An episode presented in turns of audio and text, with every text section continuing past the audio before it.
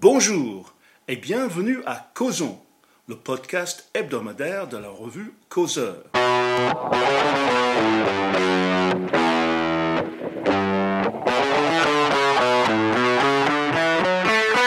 Je m'appelle Jérémy Stubbs et je suis là aujourd'hui avec Céline Pina. Bonjour Céline. Bonjour Jérémy. Et avec Martin Pimentel. Bonjour à tous. Eh bien, Céline, euh, tu voulais revenir sur la question de la décivilisation. Oui, euh, Jérémy, il se trouve que Jérôme Fourquet a donné une interview dans Le Point sur cette notion. Et dans cette interview, il élargit la focale d'une manière aussi intéressante que déprimante. Pour certains politiques et analystes, la décivilisation est liée à une remise en cause des valeurs et principes de la société occidentale et euh, cette remise en cause s'accélère notamment avec l'arrivée massive en Europe de populations aux mentalités inadaptées à une société politique fondée sur l'égalité et la liberté. Le fait de surcroît que ces populations arrivent en masse les rend inassimilables. En effet, s'il est facile d'intégrer un individu, il est plus difficile d'intégrer des communautés constituées ou des peuples qui arrivent avec leur propre représentation du monde. Euh, du coup, on constate un affrontement dans l'espace public entre des personnes dont les références sont le clan et la tribu, et celles qui construisent leurs liens politiques via la référence à la nation, donc au dépassement de leurs identités d'origine. Et Jérôme Fourquet pense que cette analyse est fausse? Pas forcément, mais en tout cas, il la pense très réductrice, parce que selon lui, le problème est plus général et il concerne tout le monde. Dans un environnement fragmenté où le commun tend à disparaître, le respect des règles de civilité et des normes de comportement s'impose moins que dans un environnement culturellement plus homogène. Donc sur ce point, il paraît donner raison à ces analystes. Mais ce qu'il explique, c'est que euh, si cet effet euh, a un, un effet délétère sur les mécanismes d'autocontrôle, qui sont de fait plus difficiles à intégrer, euh, Jérôme Fourquet décrit néanmoins une société où une partie des problèmes est intérieure à cette société elle-même. Euh, pourquoi? Parce qu'il la voit comme immature. Euh, c'est une société où la capacité à canaliser ses affects a été amoindrie, où gérer la frustration n'est plus transmis par la famille, où l'enfant étant devenu roi, l'éducation ne joue plus son rôle. Cette éducation euh, que la, famille transmettait, non seulement euh, n'est plus mise en place par cette institution, mais les autres institutions qui jouaient ce même rôle d'apprentissage d'autocontrôle, elles aussi sont en complète désaffection. Il cite, notamment l'école, l'Église, les partis politiques, etc., etc. En fait, tous ces ensembles qui transmettaient des systèmes de valeurs partagées se sont effondrés. Il ne reste donc plus grand-chose de la décence commune. Si je comprends bien, Jérôme Fourquet parle aussi de la moindre maîtrise du langage qui aurait une influence directe sur le niveau de violence sociale. Tout à fait, Jérémy. Il explique que les travaux de nombre de linguistes montrent qu'une moindre maîtrise du langage, en limitant la capacité d'un individu à défendre son point de vue, entraîne une agressivité plus importante et un recours bien plus fréquent à la violence. Or, au cours des dernières décennies, les niveaux de maîtrise de langue euh, se sont beaucoup dégradés. On le mesure notamment chez les scolaires, mais on le voit aussi dans la population générale. Un indice, euh, je ne sais pas si vous avez vu parfois des retransmissions de micro-trottoirs qui ont été faits dans les années 60, où le niveau de langage de l'individu lambda est extrêmement élevé par rapport au niveau de langage que l'on peut rencontrer aujourd'hui. Jérôme Fourquet parle également d'une moindre maîtrise de l'écriture. Oui, il note que l'écriture participe de la de la pensée et de la capacité à maîtriser des règles extrêmement formelles, règles qui sont beaucoup moins respectées avec l'écriture numérique. De la même manière, l'usage des écrans limite la faculté de concentration, cela a aussi été étudié.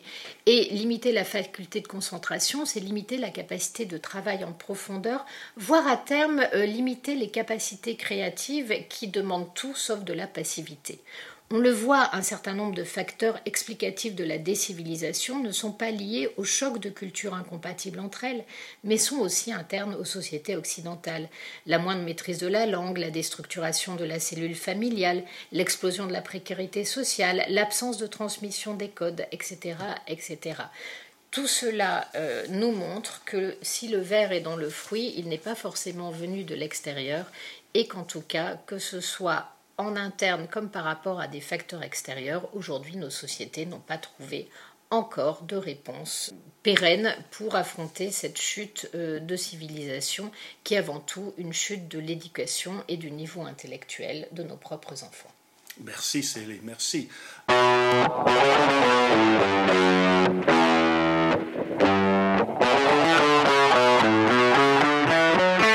Martin, vous allez nous reparler aujourd'hui de récupération politique. Oui, récupération, ce gros mot dans la bouche des journalistes de gauche. Pour l'instant, toute ma vie ne découle que de ça, témoigne-t-il auprès de nos confrères de Valeurs Actuelles. Il dit également aux journalistes qu'il essaie de mettre derrière lui la scène du 8 juin, mais qu'en même temps, elle l'habite encore en permanence actuellement. Vous avez bien deviné, Jérémy, de qui je veux parler. Je parle d'Henri, l'homme au sac à dos d'Annecy, le pèlerin Cato devenu coqueluche des médias, qui, tel un miracle, s'est retrouvé sur le chemin du Syrien qui a attaqué des enfants au couteau la semaine dernière près du lac d'Annecy. L'hebdo de droite Valeurs Actuelles a même décidé de mettre en une le héros cette semaine. Mais pourquoi en repartons alors j'ai voulu en reparler aujourd'hui parce que c'est intéressant d'analyser ce que cet épisode tragique peut bien vouloir dire de notre société. Et c'est aussi intéressant de revenir sur les diverses accusations en récupération politique, donc, qui ont été proférées ici et là depuis une semaine. Pourquoi Henri, qui peut être fier de son action dans un, dans un moment d'épouvante qui a choqué la France, gêne-t-il certains, en particulier plus on se déplace sur la gauche de l'échiquier politique? D'abord, revenons sur les faits, revenons sur cette terrible attaque survenue jeudi dernier qui a fait euh, mal au cœur à tout le monde en France. Donc, un peu avant 10 heures, le 8 juin, six personnes sont attaquées au couteau par un homme au niveau de l'aire de jeu du Paquier à Annecy, habituellement paisible.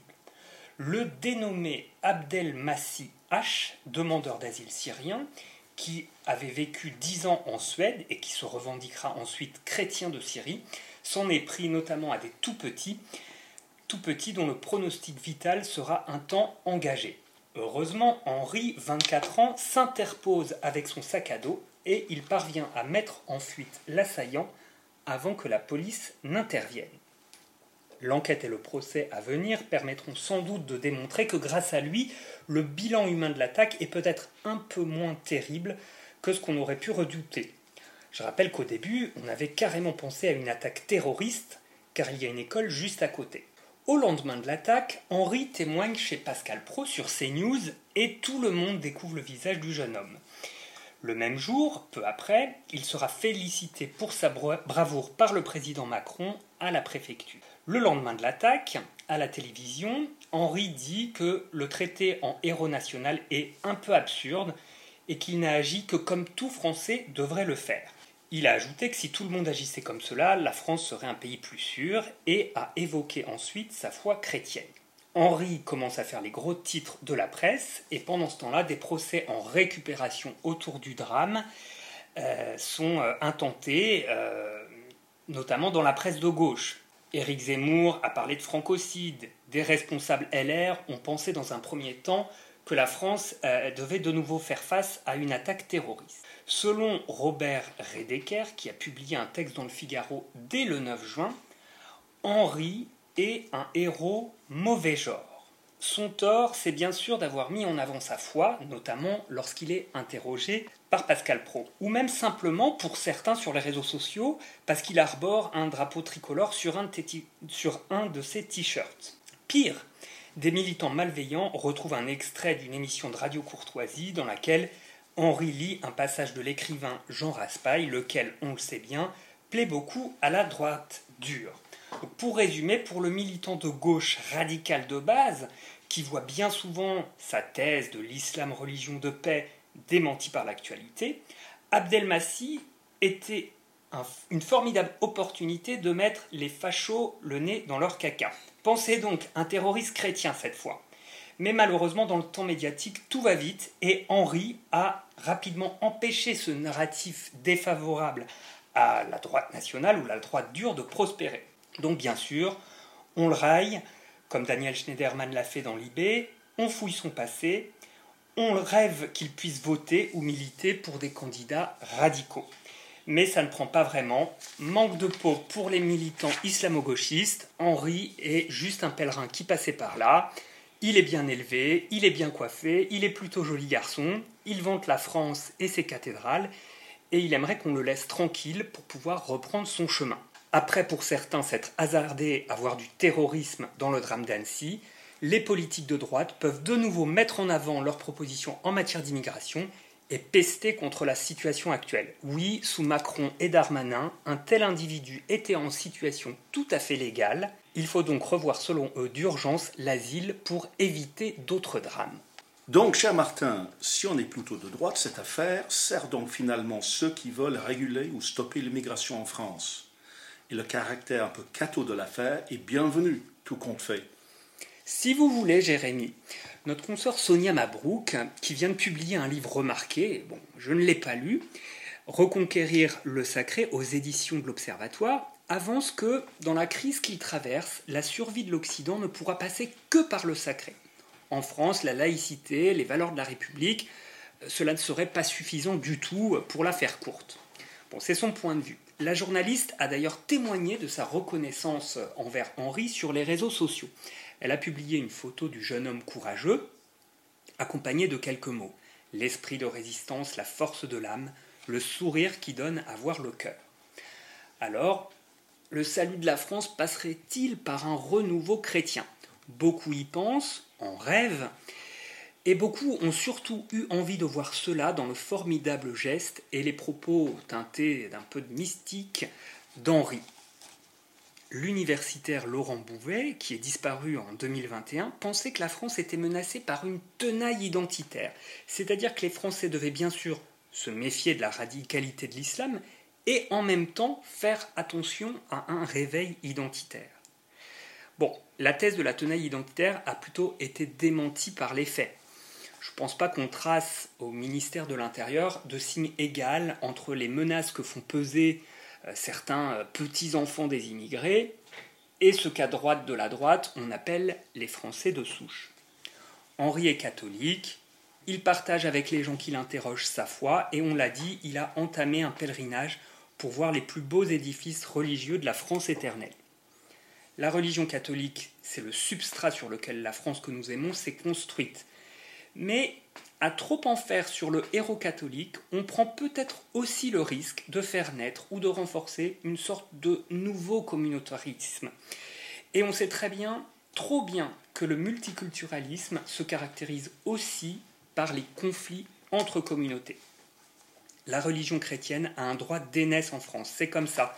C'est normal que les fêtes chrétiennes rythment nos traditions nationales, notre calendrier. Même si pour beaucoup de citoyens, il ne s'agit plus que d'un héritage culturel et que la pratique religieuse est complètement sécularisée. Faisons attention à ce que les médias ne prennent pas une nouvelle mauvaise habitude et se mettent à flatter la religion catholique de temps à autre ou à la plaindre, un peu comme ils le font déjà à longueur de journée avec leurs refrains agaçants sur l'islamophobie, sur les femmes, les histoires de féminicide, ou les LGBT et l'homophobie systémique. Disons merci à Henri, oui, mais passons peut-être à un autre sujet, d'autant qu'il ne demande qu'à reprendre son chemin de pèlerin finalement.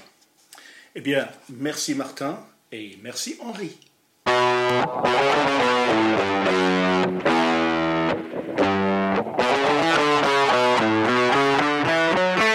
Jérémy, c'est à vous. Cette semaine, vous avez acheté le numéro hors série de Franc-Tireur. Oui, oui, l'hebdomadaire qui incarne et promeut un certain centrisme macroniste euh, vient non sans talent, non sans talent. Oui, certes, non sans talent, il faut l'admettre. Eh bien, il vient de sortir son premier hors-série qui est consacré au wokisme. Le sommaire n'est pas dénué d'intérêt. Il y a notamment des entretiens avec Jean-François Bronstein et Pierre-Henri Tavoyot des philosophes qu'on aime bien lire à causeur. C'est ça, exactement. En revanche, il y a une tendance générale dans ce numéro à réduire le wokisme à un phénomène de polarisation politique qui, selon la doxa du en même temps, offrirait une opportunité inespérée à l'extrême droite pour essayer d'imposer son conservatisme.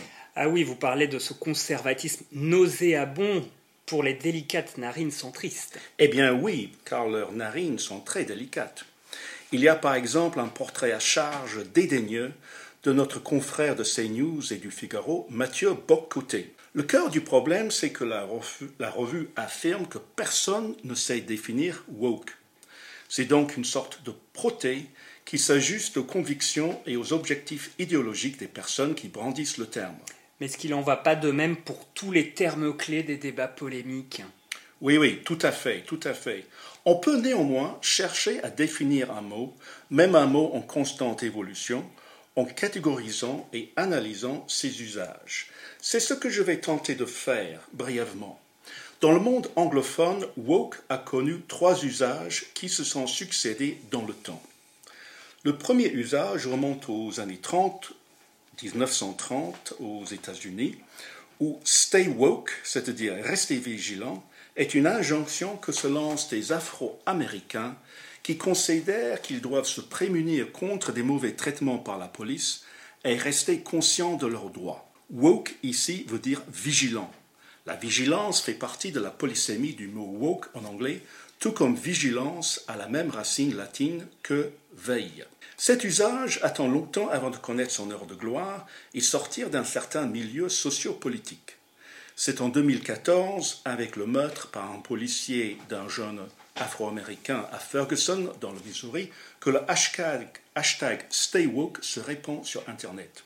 Un deuxième élan arrive le 21 janvier 2017 avec la Marche des femmes, une grande manifestation contre l'accession au pouvoir de Donald Trump.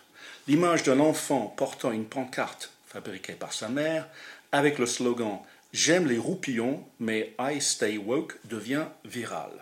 La vague d'indignation et de protestation qui suit le meurtre de George Floyd en 2020 représente une nouvelle occasion pour le hashtag de s'imposer. Mais déjà le deuxième usage du terme prend le pas sur le premier.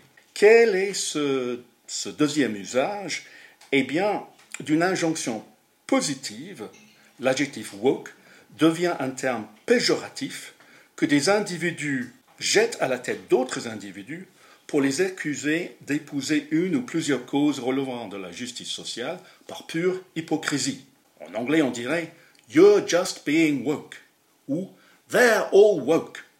De positif, utilisé exclusivement par des militants de la justice sociale, le terme devient négatif et est utilisé exclusivement par les sceptiques de cette forme de justice. Désormais, quelqu'un peut être woke plutôt que de rester woke. C'est-à-dire qu'avant, personne n'arrivait en disant Bonjour, moi je suis woke. C'était une injonction. Restez woke, vous. Maintenant, c'est un adjectif négatif. Ah, vous, vous n'êtes que woke. C'est-à-dire, vous n'êtes qu'un hypocrite. Ce qui est important, c'est que l'hypocrisie en question, qui est dénoncée à travers cet usage, est très spécifique. C'est une hypocrisie qui est fondée sur l'émotion sociale de la honte. Selon un certain raisonnement, toutes les personnes appartenant au groupe qui, au cours des siècles, sont censées avoir exploité et brimé les minorités et les femmes, devraient avoir honte. Honte pour les actions de leurs ancêtres, et honte pour les privilèges dont eux jouissent encore aujourd'hui. Pour échapper à cette honte, ils doivent faire amende honorable, montrer à tout le monde qu'ils acceptent de payer le prix, que ce soit en argent, sous forme de réparation, en concession aux minorités, par exemple en généralisant la discrimination positive, ou en temps consacré au militantisme. Autre particularité de cette hypocrisie, l'individu, pour démontrer la sincérité de sa contrition, doit dénoncer d'autres personnes qui ne semblent pas éprouver cette honte salutaire. C'est là le moteur de ce qu'on appelle la cancel culture. Mhm. Alors, ce qui est important ici, c'est qu'on ne peut pas argumenter contre ce wokisme par des raisonnements. C'est ce que font euh, brillamment euh, Mathieu Bocoté et même les auteurs de, de Franc-Tireur. Quand Elon Musk qualifie le wokisme de virus mental ou que Gad Saad, le Canadien, parle de pathogène de l'esprit, il souligne combien nous sommes dans la contagion sociale et en dehors de la rationalité cognitive. La vraie réponse à la honte wokiste ne se réduit pas à un ensemble d'arguments logiques. Il faut aussi inculquer aux gens une nouvelle estime de soi qui chasse la honte. Eh bien, juste derrière ce second usage arrive le troisième. Plutôt que de servir à dénoncer une hypocrisie woke, toujours dans la bouche de ses ennemis, le terme désigne une coalition contre-intuitive, une alliance contre nature entre des minorités dont les intérêts ne sont pas nécessairement convergents. Prenons comme exemple euh, la coalition que représentent déjà les initiales LGBTQI, etc., etc. Les gays et les lesbiennes ont obtenu beaucoup des droits qu'ils réclamaient. Ils n'ont pas nécessairement les mêmes besoins et objectifs que les personnes transgenres ou les militants qui veulent détruire toute notion de genre. Ces deux derniers groupes, d'ailleurs, représentent deux aspirations divergentes. Toute la question du sexe et de la sexualité n'est pas la même que celle des minorités raciales, mais les woke les associent étroitement et on regroupe toutes les minorités raciales dans une seule catégorie avec des étiquettes comme personnes de couleur. Pourtant, les communautés, comme on dit, noires, arabes, indiennes ou asiatiques à travers le monde occidental ne partagent pas du tout les mêmes histoires, les mêmes cultures, les mêmes aspirations, et leur degré d'intégration dans les sociétés occidentales est très différent. Donc, woke, selon ce troisième usage, désigne négativement le globibulga idéologique dans lequel les militants de la justice sociale et leurs acolytes tendent à comprendre toutes les causes. On a beaucoup entendu parler de l'intersectionnalité qui crée une hiérarchie de la victimisation. Mais la vraie utilité de ce concept réside dans sa capacité à désigner l'ennemi commun, essentiellement l'homme blanc hétérosexuel pro-capitaliste. Cet ennemi commun sert à une chose par-dessus tout, c'est-à-dire à cimenter l'alliance entre les prétendues victimes, si différentes au fond les unes des autres. L'alliance wokiste, et l'adjectif est un néologisme français, merci la France, cherche constamment à s'étendre, mais certaines causes sont plus difficiles à assimiler. C'est ici que l'islamo-gauchisme trouve tout son rôle. Si les woke peuvent attirer les musulmans dans la mouvance, l'encerclement de l'ennemi commun sera plus complet. On peut quand même se demander quels seraient les vrais intérêts partagés par les wokistes et la plupart des musulmans. En même temps, beaucoup des wokistes sont anticapitalistes ou affichent un anticapitalisme superficiel et branché. Si les antifas américains sont largement wokis, wokisés, ils représentent quand même une aile extrémiste du wokisme, radicalement anarcho-marxisante et prête à recourir à la violence. Certes, cette convergence des divergences, pour ainsi dire, représente une certaine complexité. Et là, on peut euh, faire une concession à franc-tireur. Oui, c'est difficile. Pourtant, le mot woke évoque cette volonté précise de fédérer les minorités afin d'attaquer l'ennemi commun. On tire un voile sur ce qui se passera après la défaite de, cet ennemi.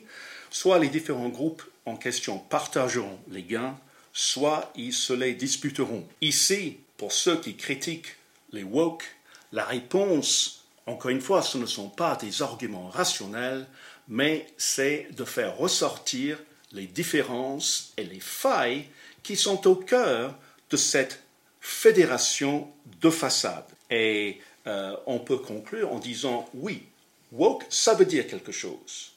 Le terme positif, utilisé dans une injonction, c'est devenu un terme négatif pour dénoncer une forme très spécifique d'hypocrisie, une forme propre à notre époque, et dernièrement pour désigner une volonté de fédération contre laquelle nous avons du mal à lutter, mais contre laquelle il va falloir qu'on lutte, avec ou sans franc-tireur. Merci Martin, merci Céline, et à la semaine prochaine sur Causons, le podcast hebdomadaire de la revue Causeur.